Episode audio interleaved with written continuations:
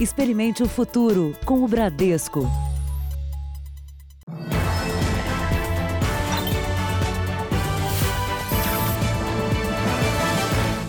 Boa noite. Boa noite. Surgem novas denúncias contra o terapeuta que teria abusado sexualmente de cinco mulheres. Nossa reportagem descobriu que seis dependentes químicos acusam o terapeuta de violência durante o tratamento.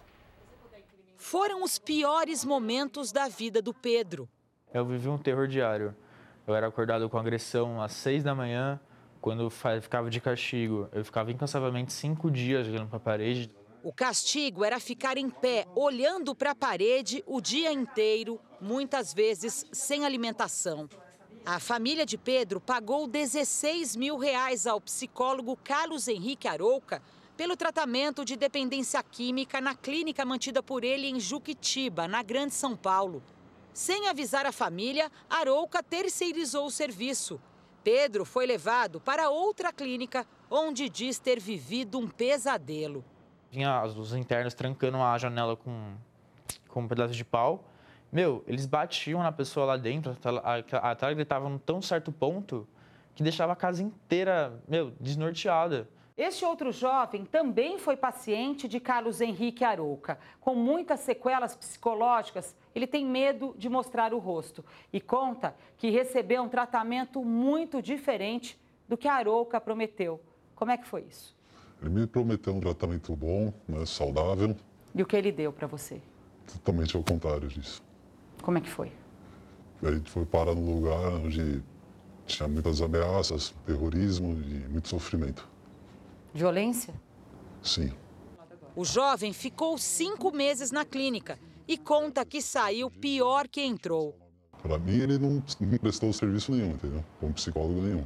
Este advogado representa cinco clientes que passaram pela clínica e sofreram violência.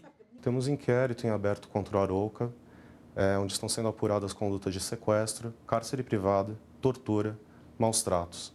Isso nas comarcas de Pinhalzinho, Itapsirica da Serra, Ibiúna e na capital. O Domingo Espetacular revelou no último fim de semana que Carlos Arouca é alvo de uma outra investigação do Ministério Público de São Paulo. Cinco mulheres dizem que foram vítimas de abuso sexual. Ele apertava o meu seio, até que no momento ele passou a mão por dentro da minha genital. A defesa das vítimas fez uma representação no Conselho Regional de Psicologia contra o terapeuta.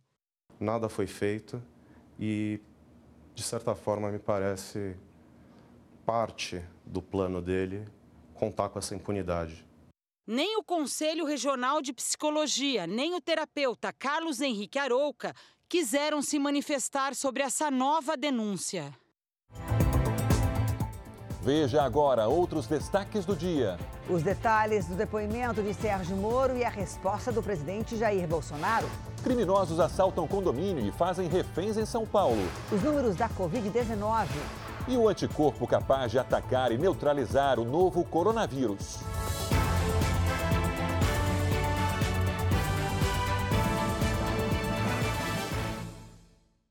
Oferecimento Bradesco, reinventando o futuro ao lado da sua empresa.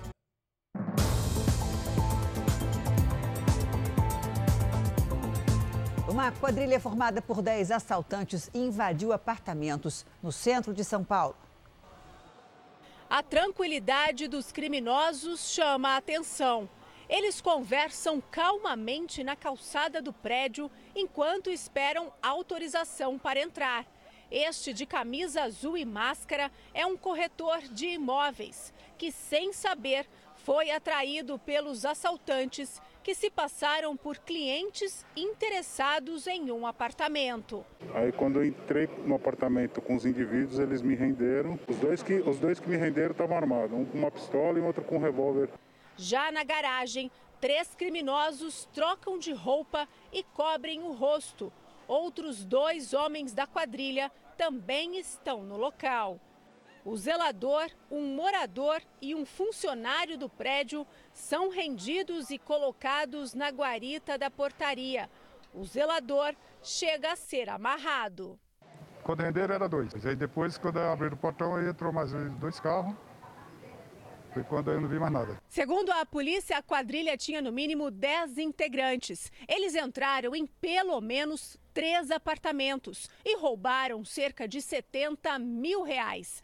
Três criminosos foram presos, os outros conseguiram fugir. Uma vizinha registra alguns assaltantes deixando o prédio. A polícia apreendeu dois carros roubados, celulares, um fuzil e uma submetralhadora com silenciador. Em Belo Horizonte, 10 pessoas foram presas numa operação contra o tráfico de drogas. Este apartamento de alto padrão em Belo Horizonte pertence ao acusado de chefiar a quadrilha. Ele foi preso em Uberlândia, no Triângulo Mineiro, de onde coordenaria o tráfico de drogas do Paraguai para a capital mineira e outras cidades da região metropolitana. O líder é um conhecido traficante da capital, é, foi preso na cidade de Uberlândia, regi região estratégica, onde ele se posicionava para se deslocar até a região de fronteira, onde negociava grandes quantidades de substância entorpecente e as remetia para a capital e região metropolitana. Segundo a polícia, com dinheiro do tráfico, o chefe da quadrilha adquiriu imóveis na capital e no interior e levava uma vida de luxo. O patrimônio estimado é de mais de 6 milhões de reais. Carros importados, uma moto aquática e outros bens valiosos foram apreendidos, como joias, relógios e dinheiro em espécie. Além do chefe, outras nove pessoas foram presas. Em São Paulo, uma mãe decidiu investigar e agora luta para provar que o filho é vítima de uma injustiça. Ele e mais dois amigos foram presos, suspeitos de um roubo depois de serem reconhecidos pelas vítimas. No alto da tela, a cena do roubo. Criminosos levam o carro e deixam mãe e filha na calçada.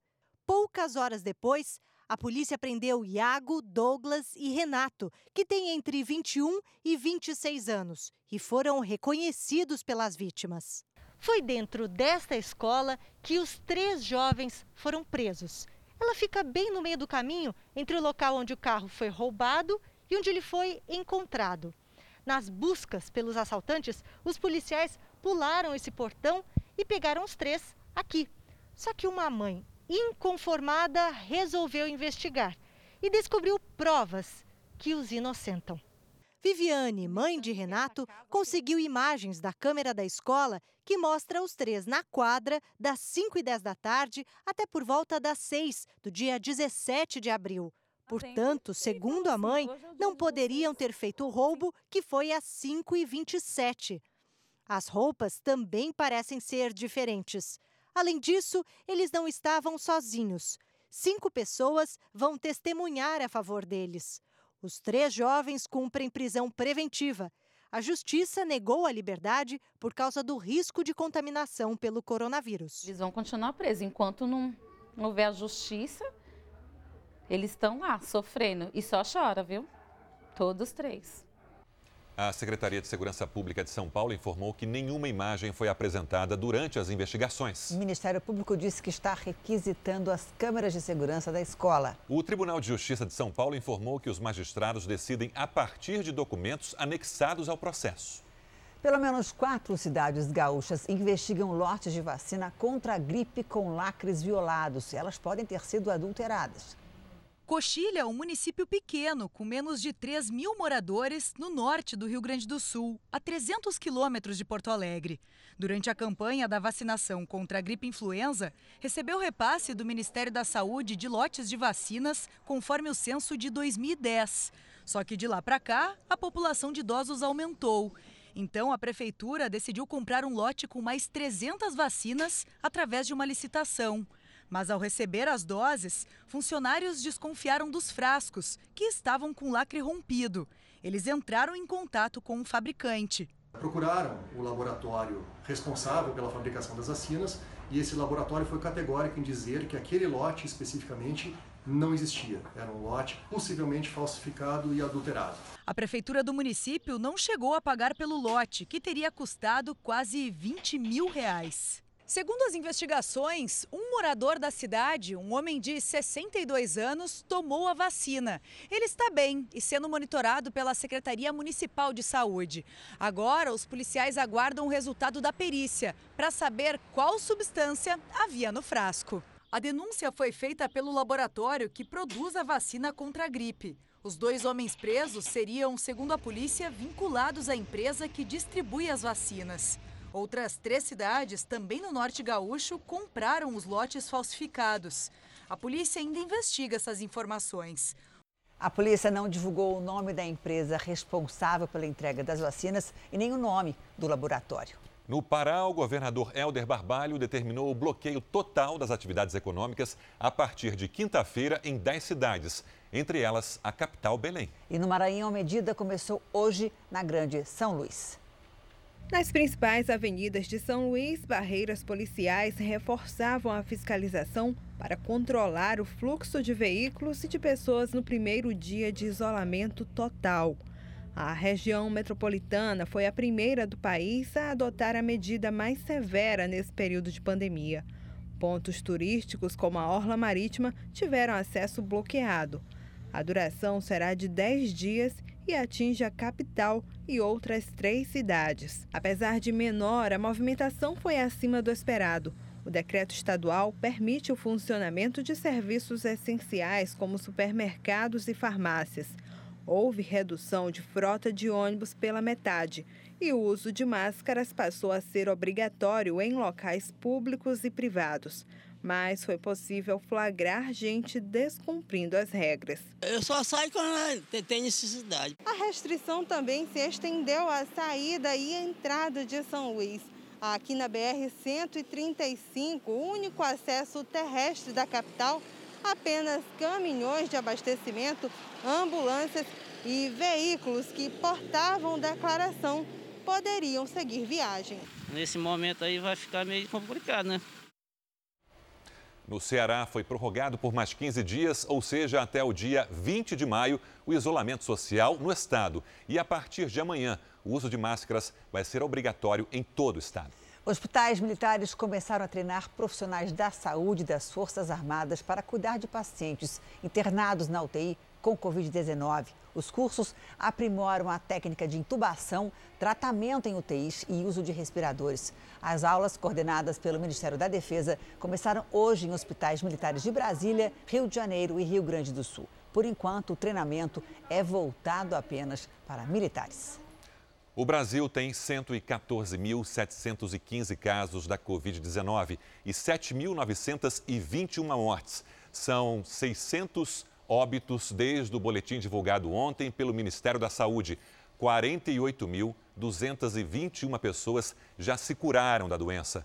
São Paulo tem até o momento 34.053 casos, com 2.851 mortes. O Rio de Janeiro vem em seguida, com 12.391 casos e 1.123 mortes. Ceará, Pernambuco e Amazonas têm mais de 600 mortes. O secretário de Vigilância em Saúde, Anderson de Oliveira, declarou hoje que espera o aumento da circulação dos vírus respiratórios já nas próximas semanas. E isso deve agravar o quadro da Covid-19 no Brasil. A repórter Cristina Lemos acompanhou a entrevista no Palácio do Planalto e tem os detalhes ao vivo. Cristina, boa noite. Boa noite, Sérgio. Boa noite a todos. Olha, o secretário Anderson de Oliveira voltou a manifestar preocupação com a co-circulação de vários outros tipos de gripe simultaneamente ao coronavírus. Segundo o secretário, há relatos de até 30% de co-infecção neste período, isto é, pessoas que, além do, da Covid-19, também passam a ser infectadas por outros tipos de gripe. E este cenário pode se agravar pelas próximas 12 semanas. Este é um período em que as pessoas ficam mais aglomeradas, os vírus respiratórios circulam com mais intensidade. Isso não é novidade. Então, naturalmente, teremos aumento da circulação de vírus respiratórios, porque esse é o momento que ocorre. Nós estamos agora na semana 19 Entre a semana 19 até a semana 27, 31, é o período em que nós temos maior circulação de vírus respiratórios no Brasil. A boa notícia fica por conta dos recuperados da Covid-19 e esse número pode ser ainda maior do que os registros oficiais apontam. Vamos ouvir o secretário. De cada 100 pessoas, 80 não vão desenvolver nenhum sinal e sintoma, mas pegou a doença, foi infectada. Vai ter uma doença leve, uma doença leve, sintomas bem brandos.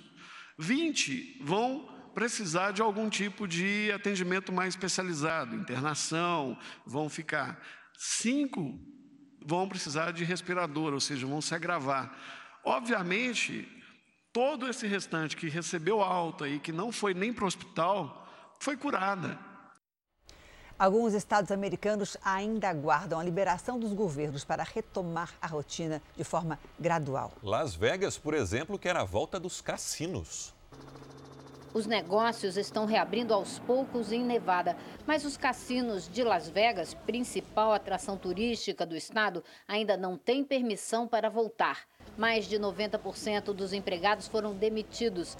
A comissão das empresas do setor tem um plano detalhado para desinfetar cada ficha de jogo, cada maçaneta, assim que tiver sinal verde. Mas o número de visitantes será reduzido pela metade para manter o distanciamento social.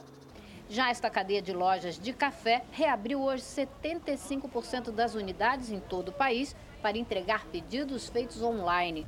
A pandemia vai alterar uma rotina marcante aqui de Nova York. O metrô, conhecido por funcionar 24 horas por dia, de segunda a segunda, vai parar essa madrugada e todas as madrugadas daqui para frente.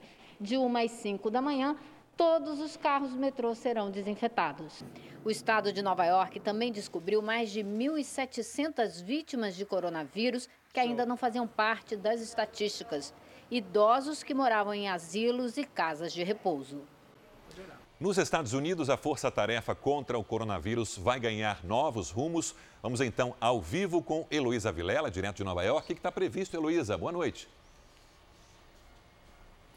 Boa noite, Sérgio. A Casa Branca já se prepara para desmobilizar a força-tarefa da Covid-19, o que pode acontecer no começo de junho. Segundo o vice-presidente Mike Pence, já está sendo discutido um plano de transição de tarefas com a Agência Nacional que regulamenta as, as situações de emergência.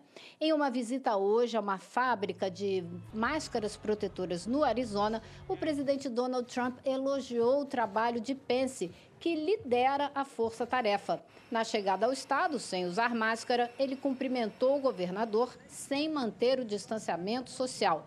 Mais cedo, em conversa com jornalistas, Trump também voltou a culpar a China pela pandemia, dizendo que o país devia ter alertado os Estados Unidos mais cedo sobre os riscos da doença. Sérgio Janine. Obrigado, Luísa. Até amanhã. Janine, como é que está a importante busca por vacinas? Uma corrida, né? Em todo o mundo, há 108 vacinas em testes contra a Covid-19, segundo a OMS. Hoje, a farmacêutica Pfizer começou a aplicar uma vacina experimental em voluntários americanos. 360 jovens vão receber as primeiras doses. Até julho, a empresa quer ampliar os testes para 8 mil participantes. Se comprovada a eficácia, a farmacêutica pretende ter autorização dos órgãos americanos para comercializar a vacina já em outubro, com capacidade para produzir 20 milhões de doses ainda este ano. E ainda nos Estados Unidos, o novo medicamento vai começar a ser testado em pacientes graves com Covid-19. 75 pessoas internadas vão receber o tratamento ainda este mês. A droga se mostrou efetiva em sete pacientes que estavam na UTI. Dois tiveram uma rápida melhora e não precisaram mais de respiradores. Os outros seguem evoluindo. O medicamento foi desenvolvido para tratar HIV e câncer e seria eficiente no combate à inflamação provocada pela doença. Aqui no Brasil, a campanha SOS Famílias do Sertão vai ajudar moradores do interior do Nordeste em meio à crise da pandemia. Para doar, é só aproximar o celular do QR Code que está no canto da tela. Há 20 anos, o projeto Nova Canaã beneficia famílias com educação, orientações e alimentos. Com a crise do coronavírus, as carências se tornam ainda maiores. A campanha quer manter a ajuda social já oferecida pelo projeto no sertão nordestino e estender a mais pessoas. Mudando um pouco de assunto, o eleitor que não votou nas três últimas eleições e não justificou a ausência tem até amanhã para regularizar a situação. Por não ter conseguido fazer o primeiro título de eleitor antes da pandemia, Marcelo não conseguiu emprego. Só aí ele deu entrada no documento pela internet. Foi simples, eu entrei, entrei no site, fui lá na parte de tirar o título, coloquei os meus, dados pessoais, é, tirei as fotos do, dos documentos necessários e enviei. Com os cartórios eleitorais fechados, a internet é o único caminho para quem ainda não regularizou o título de eleitor. E o prazo termina nesta quarta-feira. Só o cadastramento para biometria está liberado e será feito em um outro momento. Quem deixou de lado as obrigações com a Justiça Eleitoral corre o risco de ter vários problemas, como tirar um documento e até conseguir empréstimo. Só no ano passado foram cancelados quase 2 milhões e meio de títulos. São pessoas que não votaram nas últimas três eleições e não justificaram. A coordenadora de comunicação do Tribunal Regional Eleitoral de São Paulo orienta quem ainda não acertou a vida eleitoral tomando bastante atenção e cuidado no envio dos documentos e no preenchimento do formulário, porque por estar no fim do prazo, se houver algum equívoco ali, não há tempo hábil do cartório entrar em contato com esse eleitor para regularizar o envio dos documentos. Em Santa Catarina, uma funcionária do governo denuncia irregularidades na compra de respiradores artificiais. Ela disse que foi pressionada a autorizar a compra dos aparelhos que até hoje não foram entregues.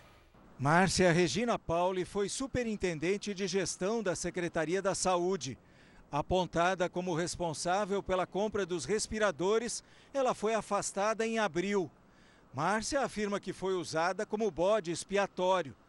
Ela conta que o processo passou por diversas áreas, que houve dispensa de licitação e o pagamento adiantado foi autorizado pelo então secretário da pasta Elton Zeferino eu não tinha autonomia para pagar, eu não tinha autonomia numa monta dessa.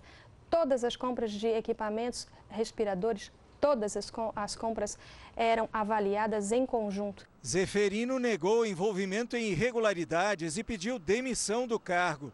A empresa fornecedora Veigamed recebeu 33 milhões de reais. Os 200 respiradores deveriam ter chegado há mais de um mês mas até agora não foram entregues. O caso está sendo investigado pela Polícia Civil, pelo Ministério Público e por uma CPI da Assembleia Legislativa.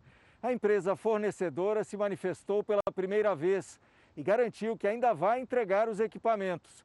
O primeiro lote, com 50 aparelhos, estaria aguardando a liberação das autoridades chinesas. O governo do estado deu explicações no fim da tarde. É humanamente impossível e o secretário da Casa Civil, ou o secretário da Administração, ou o Procurador-Geral do Estado, e muito menos que o governador do Estado de Santa Catarina, tenha detalhes de cada procedimento de compra. Então, é, de fato, nós desconhecíamos é, a forma como foi adquirida. Márcia é servidora do Estado há 14 anos. Ela diz que o sistema de compras do governo tem fragilidades que permitem fraudes. Não sou eu que falhei não sou eu que tenho que ser investigada, é toda uma estrutura. Ainda hoje, o Reino Unido ultrapassa a Itália em número de mortos pela Covid-19. E a seguir, os detalhes do depoimento de Sérgio Moro e a resposta do presidente Jair Bolsonaro.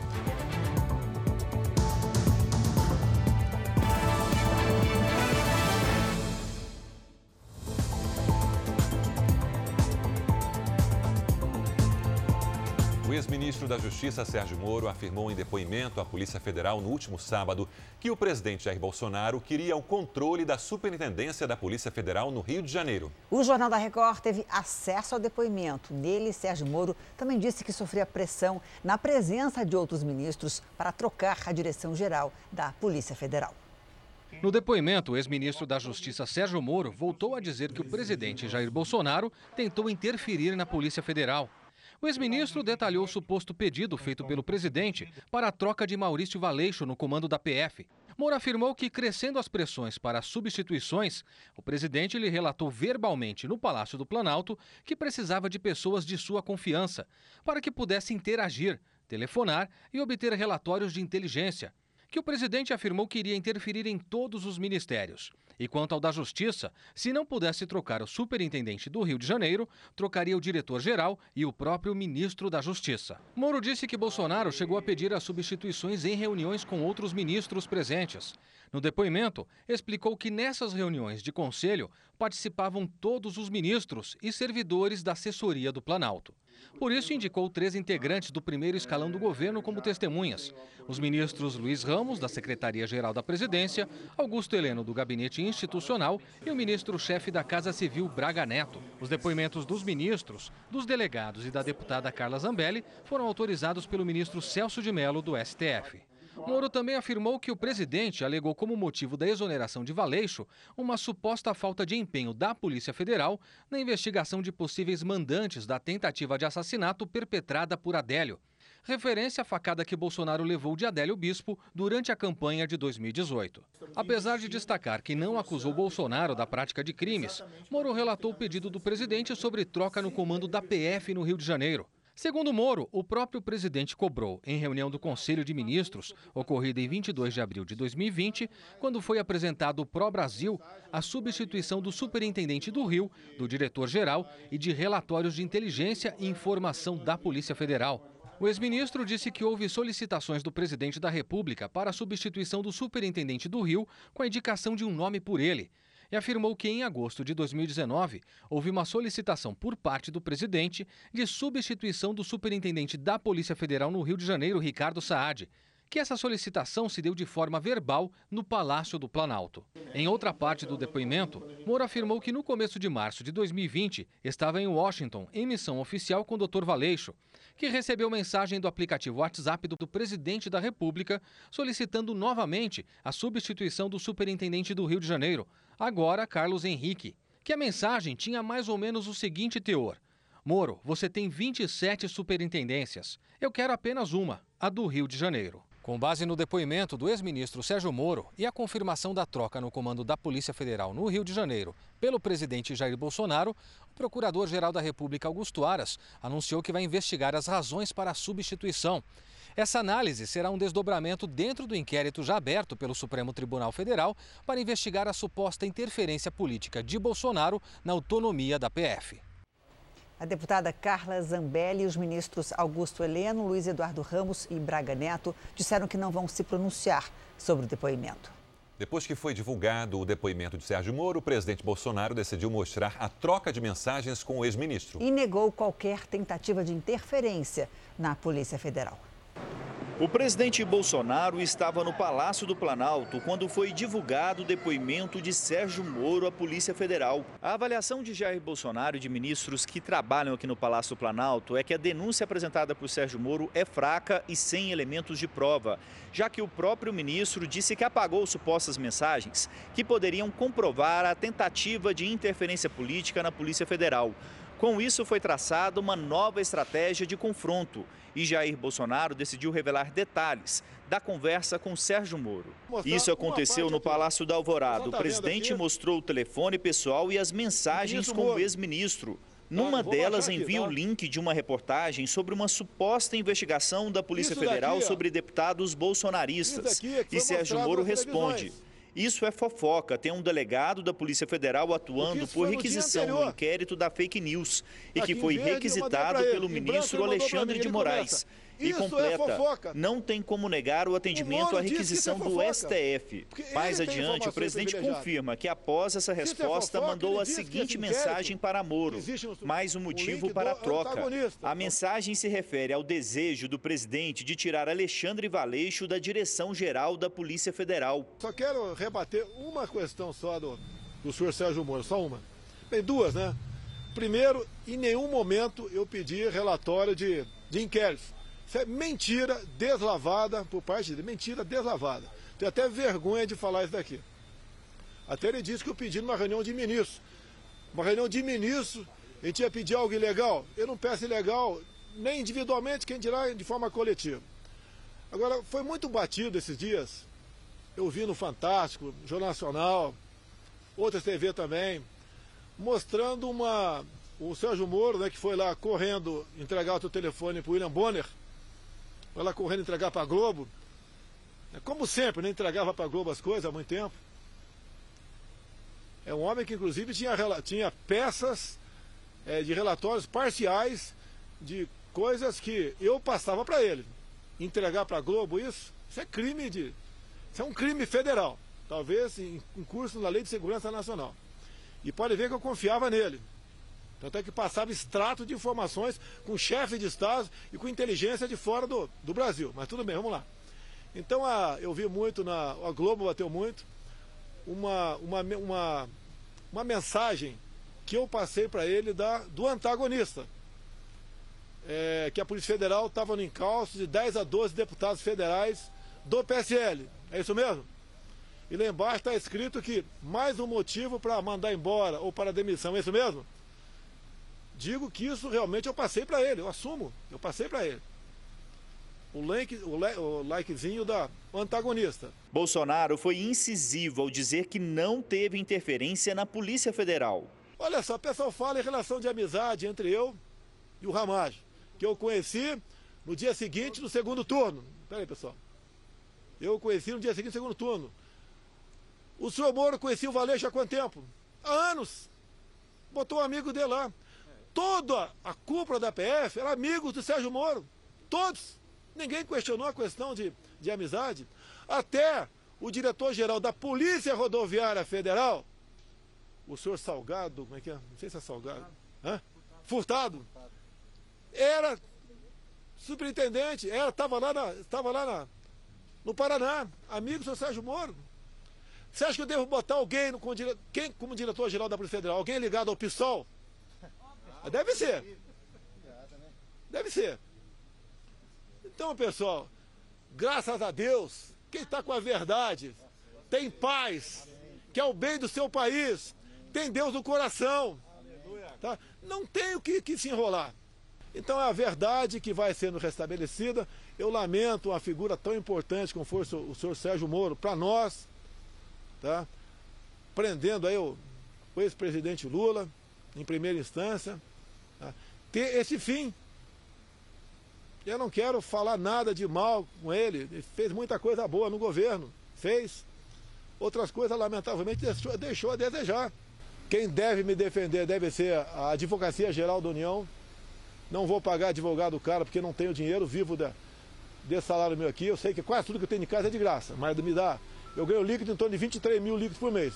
Não dá para pagar um advogado que já tenha, por exemplo, defendido alguém da Lava Jato. Não dá. Pela manhã, Jair Bolsonaro, depois de um encontro com o secretário especial de Assuntos Fundiários na Bangarcia, falou a apoiadores que a economia do país se mantém graças à ajuda emergencial de 600 reais.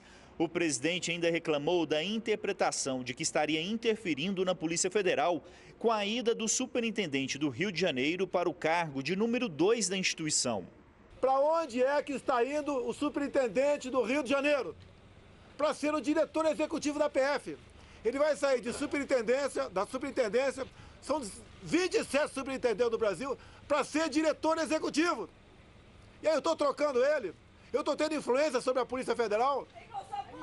Vocês eu estou tendo loucos, influência. Loucos! Isso é, uma louca. isso é uma patifaria! É uma patifaria! Jornalistas tentaram perguntar Cala a boca, não te perguntei nada. No fim da tarde, o presidente coisa, pediu desculpas aos jornalistas. Você. Desculpe aí que eu fui um pouco grosseiro de manhã com uma senhora e um, e um senhor aqui. O governo revogou agora há pouco a nomeação do maestro Dante Mantovani para a presidência da Funarte. Mantovani havia sido renomeado para o cargo hoje cedo. Mas no começo da noite, o Diário Oficial da União publicou a revogação. Ele já havia sido demitido do cargo há dois meses, no dia em que a atual secretária especial da Cultura, Regina Duarte, assumiu o cargo. As marcas têm um papel fundamental nesse momento de crise: comunicar. O posicionamento delas frente à pandemia ajuda o consumidor a entender quais empresas estão mais alinhadas com os valores da população. A partir de hoje, você vai ver aqui no Jornal da Record depoimentos de executivos do mercado publicitário que vão explicar por que a comunicação é uma arma importante para fazer a economia girar.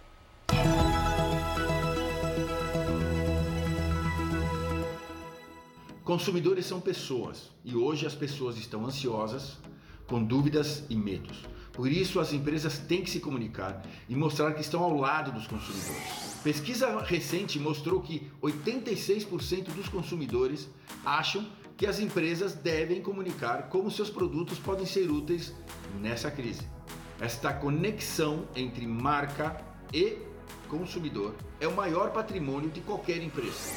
A publicidade é uma grande alavanca para criar essa conexão e fazer a economia brasileira voltar a crescer. Estudos comprovam que a cada real investido em publicidade são gerados mais de 10 reais na economia do país. Essa força multiplicadora vai nos ajudar a sair dessa. Porque comunicar é informar e informação é a melhor vacina para enfrentar essa crise.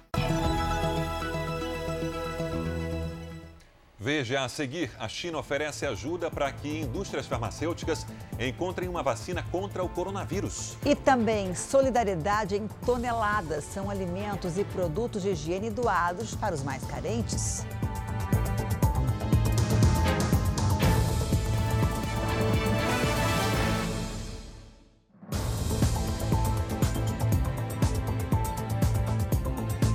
Com a pandemia do coronavírus, aumentou o conteúdo falso sobre a doença. O compartilhamento de fake news prometendo remédios milagrosos ou com alertas que não são verdadeiros tem circulado na internet. A desinformação prejudica orientações importantes para a saúde da população. O vídeo foi feito em uma cidade do interior do Maranhão. O homem que está gravando faz um alerta. Bom dia, galera. Vocês lembram daquelas máscaras que o povo anunciava que ia chegar da China? Né? Já chegou aqui em Bacabal, o povo está distribuindo elas. Ó. Ela vem toda contaminada de lá. Mas será que isso é verdade? Veja o que diz o infectologista Álvaro Costa. Notícia fake com relação às máscaras que estão contaminadas com o novo coronavírus. Mesmo se essa máscara tivesse vírus durante o transporte que a gente tem, esse vírus ele não consegue ficar viável em tecido e superfície mais de algumas horas. Em outro vídeo que viralizou, a informação é sobre um remédio que seria eficiente contra o coronavírus. Olha, galera, eu descobri que realmente esse medicamento, ele matava esse vírus em 48 horas. Outra mentira e perigosa. A infectologista Raquel Stuck não deixa dúvida. Nós não temos nenhuma droga, nenhum remédio milagroso que trate o vírus, que faça a pessoa sarar mais rápido ou não. Nós não temos respostas ainda. De celular em celular, a tecnologia acelera a disseminação de informações falsas. E o pior é a quantidade de pessoas que nem desconfiam do que recebem por aqui. Em uma pesquisa, de cada 10 brasileiros entrevistados, 7 acreditaram em pelo menos um conteúdo falso desde o início da pandemia. Foram enganados e muitos ajudaram a espalhar ainda mais o que não era verdade. Uma informação que chegou ao celular da Beatriz na semana passada, enviada por um parente que recebeu de outra pessoa a história de que motoristas estavam levando pontos na carteira por dirigir sem máscara. Ela, como sempre, duvidou. Eu não acreditei, na hora eu não acreditei, porque para mim era fake news. O professor Pablo Hortelado, que estuda o fenômeno das fake news, diz que a propagação é maior em momentos em que as pessoas estão apreensivas, como agora, e reforça que é preciso ter cuidado. Segurar o dedo e não passar informação antes de verificar é, se apoiar sobre veículos que fazem verificação da notícia, né? Veículos jornalísticos, que a gente sabe que tem um jornalista que apurou, ligou para a fonte, verificou o documento, é fundamental. Atenção ao que você lê, tá bom? Nas redes sociais do Jornal da Record, você tem outras informações sobre fake news. Um ônibus tombou em uma das principais vias expressas do Rio de Janeiro. 25 passageiros ficaram feridos. Vamos com Adriana Rezende ao vivo. Onde foi o acidente, Adriana? Boa noite. Boa noite, Sérgio. Boa noite, Janine. O acidente foi em um dos acessos à linha amarela que liga as zonas norte e oeste do Rio. O ônibus que partiu do centro e seguia para a Barra da Tijuca tombou na curva. Ao fazer aqui a curva, ele tombou na pista. 25 passageiros ficaram feridos. Três deles em estado grave foram hospitalizados. Segundo testemunhas, o motorista estava em alta velocidade. Policiais civis realizaram perícia no veículo que foi retirado agora há pouco aqui do local. Do Rio de Janeiro, Adriana Rezende. Obrigado, Adriana. Quatro homens continuam desaparecidos desde que um barco virou esta madrugada no Rio Paraná, entre o Brasil e Paraguai.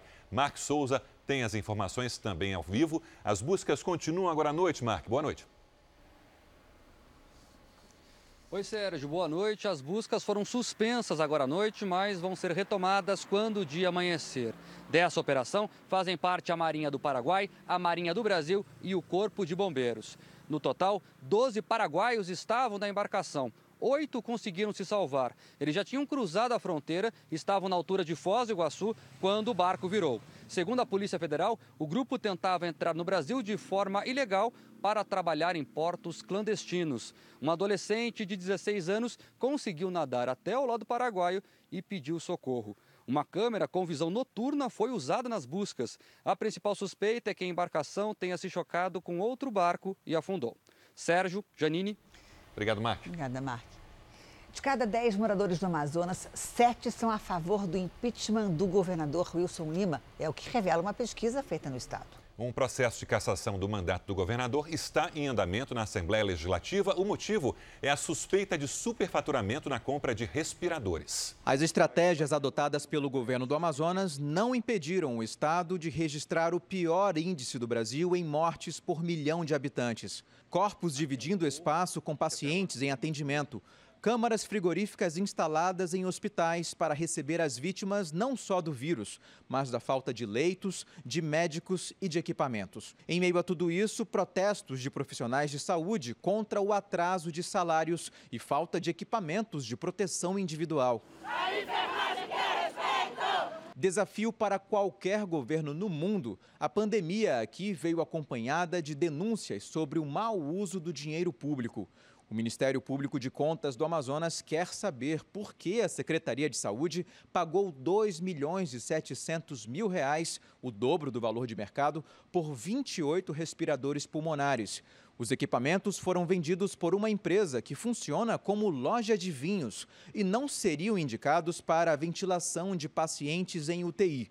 O Sindicato dos Médicos entrou com um pedido de impeachment do governador Wilson Lima e do vice Carlos Almeida. O presidente da Assembleia Legislativa aceitou e deu início ao processo. Enquanto os deputados analisam o pedido de impeachment, o governo perde apoio da população. Uma pesquisa divulgada mostra como os amazonenses avaliam o trabalho de Wilson Lima.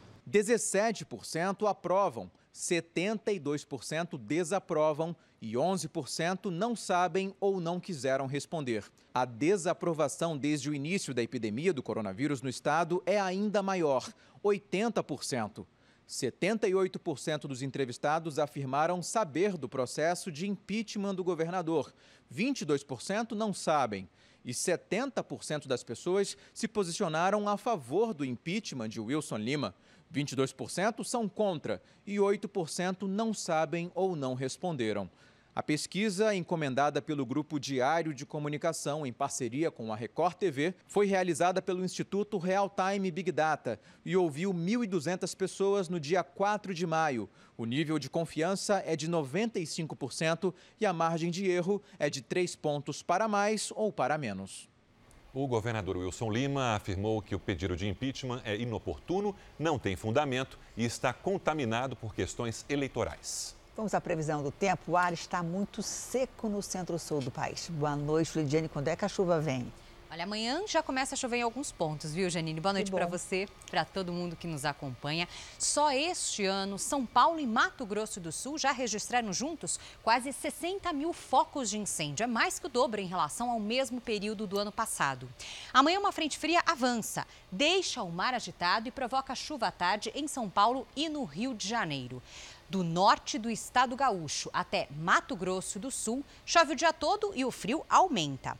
Do sul de Goiás até Roraima e também no litoral do Nordeste, previsão de pancadas à tarde. Ediane, tempo delivery para o René Mota de Niquelândia, Goiás, e o Luiz Henrique de Nova Granada, interior de São Paulo.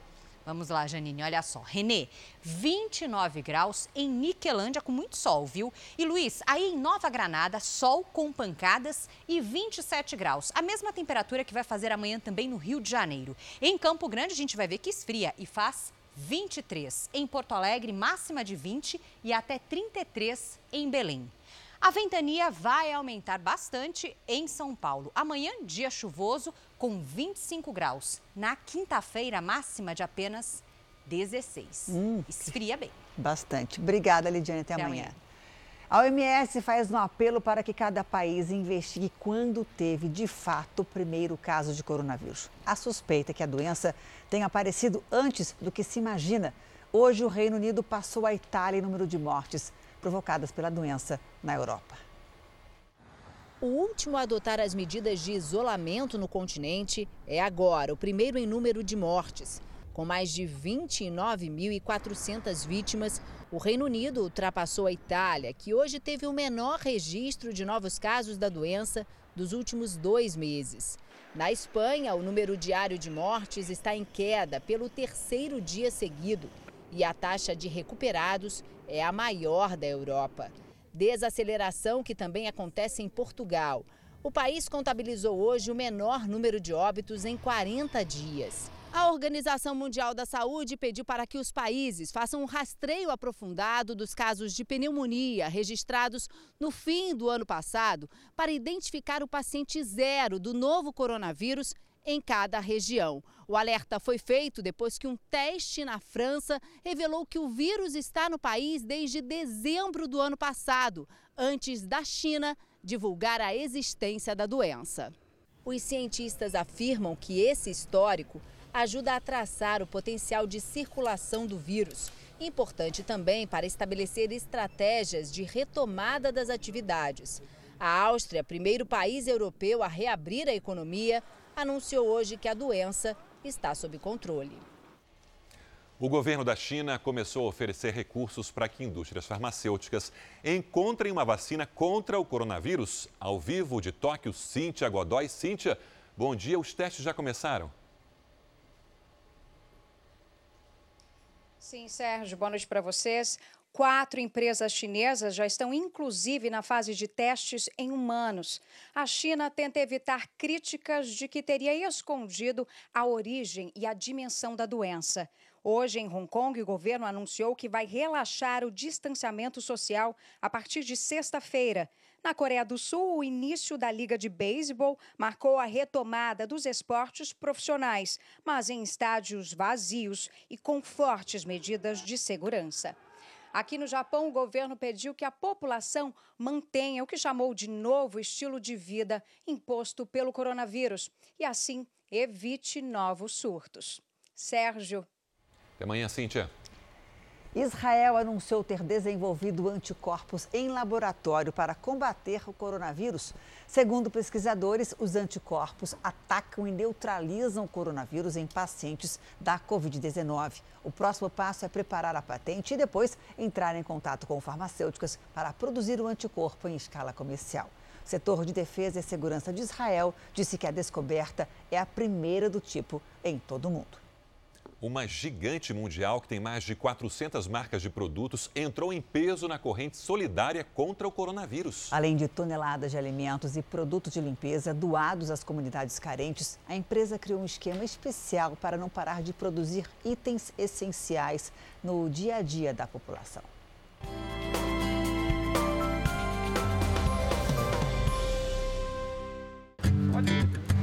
A primeira lição é fazer o dever de casa equipamentos de proteção individual em todos os setores, higienização dos departamentos e o distanciamento recomendado pelas autoridades sanitárias. Medidas rigorosas para evitar o contágio nas unidades da multinacional que emprega só no Brasil 12 milhões de pessoas. A gente trabalha mais seguro o dia todo, né? A gente sai de casa já com segurança, a gente sai de casa já com a máscara, com óculos. Aqui nessa unidade em Valinhos, no interior de São Paulo, as medidas de prevenção e segurança começam logo na chegada do funcionário à fábrica. Assim que ele chega, é feita a medição de temperatura instantânea. Caso o resultado seja acima de 37 graus e meio, ele é encaminhado direto para o serviço de saúde. A Unilever é dona de mais de 400 marcas distribuídas no mundo todo, que vão desde produtos de limpeza a alimentos. O presidente da companhia no Brasil explica que a empresa tem que continuar ativa para evitar desabastecimento. Para isso, os colaboradores estão recebendo suporte para a saúde física e mental. Afastamos a pessoas do grupo de risco, oferecimos táxis para nossos colaboradores não tenham que utilizar o transporte público, evitando assim aglomerações. Oferecimos atendimento psicológico às 24 horas do dia para as times das fábricas e, além disso, um 0800 para tirar dúvidas sobre Covid-19. Mas o compromisso social atravessa os portões da fábrica e chega a várias comunidades do Brasil, como Heliópolis, a maior favela de São Paulo. Até agora, a empresa já doou quase 7 milhões de reais e destinou 705 toneladas de produtos de higiene e limpeza para pessoas de São Paulo, do Rio de Janeiro e Recife. Só para o Unicef, o Fundo das Nações Unidas para a Infância, foram 33 toneladas de produtos. Eu estou aqui no depósito da Prefeitura de São Paulo, recebendo 180 mil sabonetes em barra e mais de 78 mil frascos de sabonete líquido que acabaram de chegar e vão ser distribuídos a famílias vulneráveis da cidade. A Unilever também já encomendou da China 65 respiradores que devem chegar ainda esse mês ao Brasil e serão encaminhados para hospitais de alta demanda e poucos recursos, onde as UTIs estão lotadas. Estamos, sem, sem dúvida alguma, em uma situação sem precedentes. E a Unilever está aqui em união e solidariedade como o Brasil para sairmos dessa todos juntos. O Jornal da Record termina aqui. A edição de hoje na íntegra e também a nossa versão em podcast estão no Play Plus e em todas as nossas plataformas digitais. E à meia-noite e meia tem mais Jornal da Record. Fica agora com a novela Apocalipse. Boa noite para você. Se cuida e a gente se vê amanhã. Boa noite e até amanhã.